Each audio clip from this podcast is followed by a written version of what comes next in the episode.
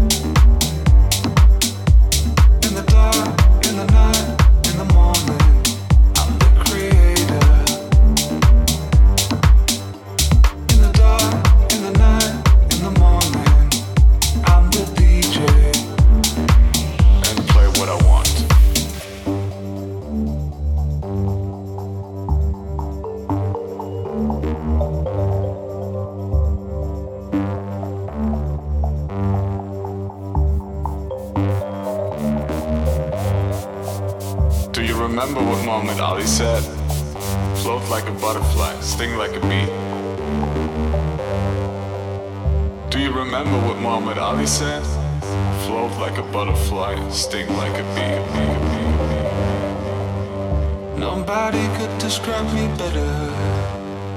From New York to the Mediterranean Sea. Nobody could describe me better. From New York to Tennessee.